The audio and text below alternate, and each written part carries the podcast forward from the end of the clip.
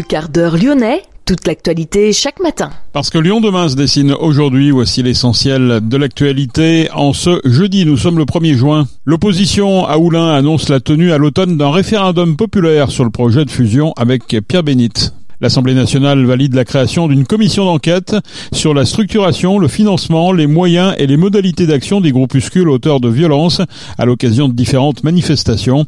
Le député LR, ancien maire de Rieux, Alexandre Vincent fait partie de cette commission d'enquête. Les enseignants qui se rassemblent hier devant le rectorat pour demander une revalorisation sans contrepartie de tous les personnels à hauteur de l'inflation et le rattrapage de la perte de pouvoir d'achat depuis l'an 2000. Le réaménagement du pont Moran est achevé. Des travaux qui auront duré deux mois pour rétablir un équilibre entre piétons, cyclistes et voitures.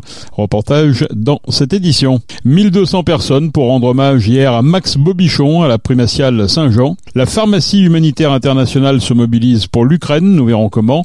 Et puis la Coupe du Monde de rugby qui se profile.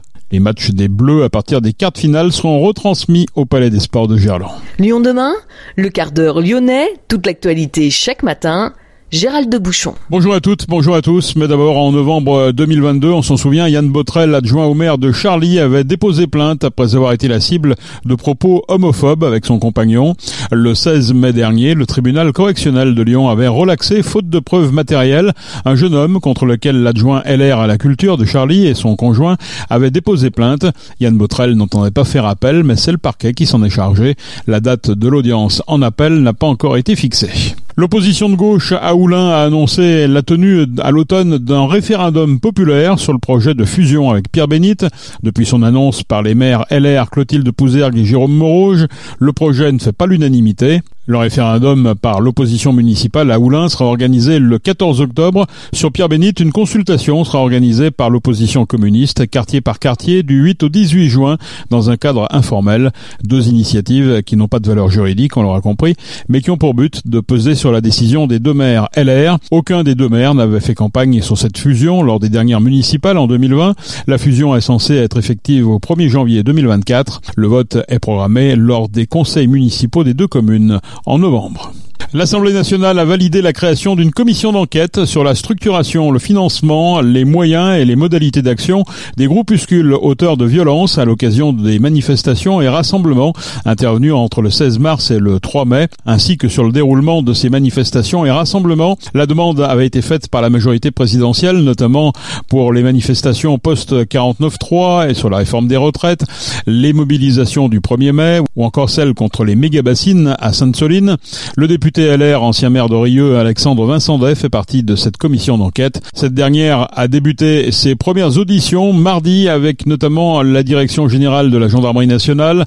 Elle poursuit ce jeudi avec l'audition du service central de renseignement territorial ou encore celle du préfet de police de Paris. Environ 80 enseignants se sont rassemblés hier devant le rectorat de Lyon. Une délégation de l'intersyndicale a été reçue. Elle a demandé une revalorisation sans contrepartie de tous les personnels à hauteur de l'inflation et le rattrapage de la perte de pouvoir d'achat depuis l'an 2000. Également l'abrogation du pacte et une vraie revalorisation indiciaire et pas en prime. Emmanuel Macron a annoncé le 20 avril une hausse du salaire des enseignants de 100 à 230 euros par mois à la rentrée. Le gouvernement mise aussi sur son fameux pacte. Des enseignants volontaires acceptant des missions supplémentaires recevront des primes. Priorité est donnée au remplacement courte durée. Les enseignants du second degré devront remplacer leurs collègues absents. Lyon demain Planète pour tous. Le réaménagement du pont Moran est achevé. Les travaux ont duré deux mois. Ils ont coûté 450 000 euros et ont abouti à un rééquilibrage entre piétons, modes doux et automobilistes.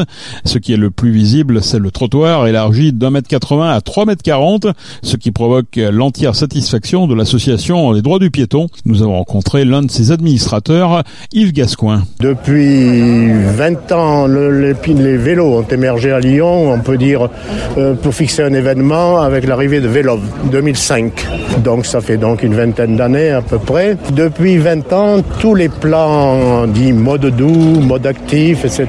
ont favorisé les aménagements de vélos. Ce qui est normal puisque les vélos partaient d'une situation très défavorable, le vélo ayant été abandonné hein, à partir des années 50. Donc euh, nous n'y sommes pas opposés, mais ces plans ont été toujours sur le principe, si vous voulez, du pâté d'alouette, un cheval pour les vélos une alouette pour les piétons. À ça, on nous répondait, mais vous bénéficiez chaque fois qu'il y a un aménagement de carrefour, on s'efforce d'élargir le trottoir localement. Mais on n'a jamais vu d'aménagement supprimer une file de stationnement ou de, ou de circulation pour élargir un trottoir étroit. Et nous avons comme ça beaucoup de trottoirs. Donc c'est un des rares exemples où enfin, voilà un aménagement qui est en faveur des piétons et on ne peut pas le prendre à 36 endroits, on le prend sur la chaussée comme on le prend pour les vélos. Donc il y a un certain rééquilibrage depuis la dernière municipalité qui en fait plus pour les piétons. Vous remarquerez d'ailleurs aujourd'hui que dans la communication, ils sont toujours à égalité. Le président a toujours commencé par citer les piétons d'abord, les vélos après. Donc c'est une évolution euh, à laquelle nous sommes extrêmement favorables, très sensibles. Voilà. Le réaménagement de ce pont reliant le bas des pentes de la Croix-Rousse à la place Maréchal Lyotet va dans le sens voulu par la métropole et la ville de Lyon. Les deux collectivités écologistes tendent à réduire la place de la voiture en ville au des déplacements piétons et cyclistes. Fabien Bagnon, vice-président de la métropole en charge des mobilités actives. Sur le pont Moran, où il y a de très très nombreux euh, piétons, on en compte juste entre 6 000 et, et 10 000 par jour. 10 euh, 000, c'est plutôt le week-end. Et ben du coup, on avait un trottoir d'un mètre 80, ce qui est très très insuffisant. Euh, et du coup, les aménagements qui ont été réalisés permettent de l'élargir. On passe de 1 mètre 80 à 3 mètres 40, ce qui devient enfin confortable. Il faut voir que sur ce pont, on a différents usages piétons. Bien sûr, il y a des personnes qui ont des, des handicaps. Il y a aussi des familles qui passent régulièrement. Il y a des joggers, vous l'aurez observé. Et 1m80 pour tous ces piétons, c'était bien insuffisant. Est-ce que c'était obligatoire de réduire la place de la voiture? Certains parlent d'un encorbellement qu'on aurait pu faire autour du pont. Oui, alors un encorbellement, c'est plusieurs millions d'euros, probablement 10 millions d'euros. Dès lors qu'on peut réutiliser l'existant, partager l'espace, parce que le sujet c'est bien de partager l'espace public disponible en fonction de, enfin pour tous les usagers. Euh, bien voilà, on a préféré avoir un aménagement finalement plutôt sobre, euh, 450 000 euros, donc c'est des coûts plutôt limités. Euh, et puis pour donner plus plus d'espace aux piétons et on en a profité pour donner un peu plus d'espace aux cyclistes euh, parce qu'on est quand même sur un, on est quand même sur un pont où on a de très très nombreux euh, cyclistes. On est à plus de 6000 euh, cyclistes par jour les, les plus grosses journées.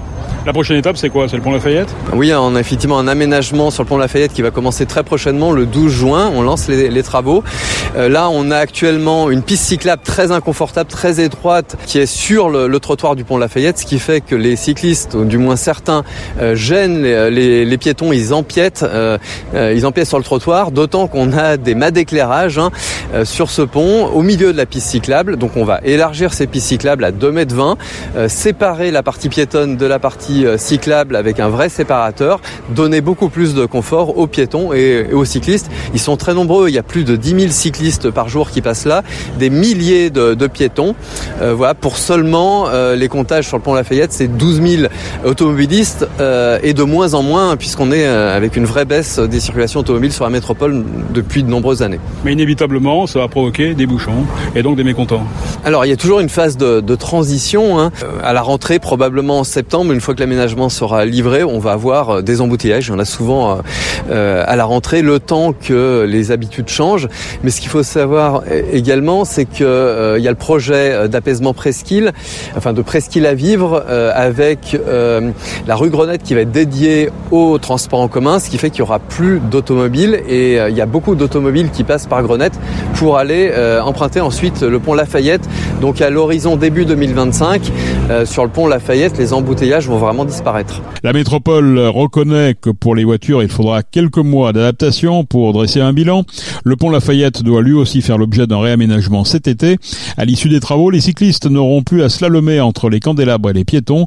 Une voie de circulation dédiée jusque-là aux voitures sera réservée aux cyclistes avec une séparation claire entre les différents modes de déplacement. 1200 personnes de tous âges sont venues assister aux funérailles de Max Bobichon hier à la primatiale Saint-Jean. Le prêtre est mort jeudi dernier à l'âge de 93 ans dans sa maison de retraite des Petites Sœurs des Pauvres à la Croix-Rousse. Le père Christian Delorme, dans son homélie, a décrit la passion de Max Bobichon pour le dialogue interreligieux. Le père Bobichon avait organisé un échange à Lyon entre le pape Jean-Paul II et les représentants des cultes. Il avait aussi fondé l'association Les Fils d'Abraham. Il a été inhumé dans le caveau familial de Saint-Julien-Molin-Molette, sa commune natale, dans le Pilat. La pharmacie humanitaire internationale PHI se mobilise toujours pour l'Ukraine. PHI et l'association Kalina Ukraine annoncent organiser une opération tir-lire dans les pharmacies de l'Isère et du Rhône à partir d'aujourd'hui et jusqu'au 30 juin. L'argent récolté sera destiné à l'aide humanitaire en Ukraine et à l'international. Plus de 80 tonnes de matériel médical ont déjà été envoyées vers les hôpitaux ukrainiens par cette association depuis le début du conflit. Lyon demain, média agitateur d'idées. La Coupe du Monde de rugby à partir des quarts finales, les matchs des Bleus seront retransmis au Palais des Sports de Gerland. Le lieu sera accessible gratuitement avec une capacité d'accueil de 7000 personnes. Une plateforme de réservation sera mise en œuvre pour assurer l'accueil du public. C'est depuis le terrain de la Sarah que Grégory Doucet a annoncé les animations qui vont se tenir lors de cette Coupe du Monde à l'automne prochain. Du 23 septembre au 8 octobre, la ville va proposer Place Bellecour, un village rugby.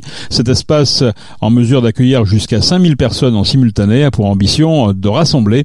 On pourra y venir pour chercher de l'information sur les matchs qui se dérouleront à Lyon, mais aussi sur toutes les animations qui vont être proposées à Lyon autour de la Coupe du Monde, animations sportives, festives, éducatives ou culturelles. Le village mettra aussi en lumière les pays qui vont être accueillis à Lyon pour disputer cinq matchs, Pays de Galles, Australie, Uruguay, Namibie, Nouvelle-Zélande et Italie. Le lieu sera ouvert au public les mercredis et week-ends de 10h à 20h et les jours de semaine de 12h à 20h.